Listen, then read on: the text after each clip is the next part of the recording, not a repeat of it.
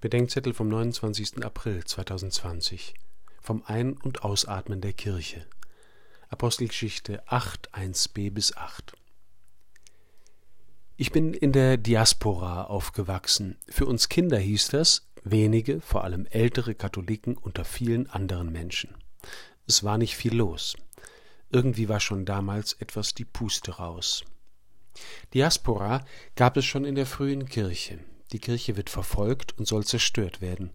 Die Gläubigen zerstreuen sich, die es Paresan, in Judäa und Samarien. Diese Zerstreuung, die Aspora, ist leidvoll. Sie bedeutet Verlust der Lebensgrundlagen und unsicheres Leben in der Fremde. Von den Zerstreuten wird jedoch gesagt, sie zogen umher und verkündeten das Wort.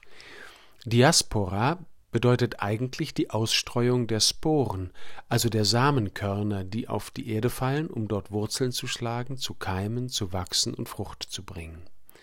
Wo die auseinandergetriebenen Träger der Botschaft sind, wird die Aussaat zur Sendung. Wo sie nur überleben wollen, ist die Zerstreuung das Ende der Kirche.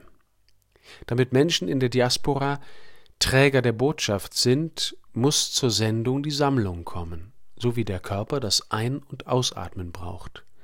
Wo die Kirche gesammelt wird, wird sie zu jener Gemeinschaft aufgebaut, die den auferstandenen Herrn feiert und darstellt. Wo sie gesendet und ausgestreut wird unter die Leute, wird sein Wort und Wirken für die Menschen erkennbar und erfahrbar. Es braucht beides, wie beim Atmen. Wer nur ausatmet, dem geht die Puste aus. Du bist ein wenig kurzatmig geworden, liebe Mutter.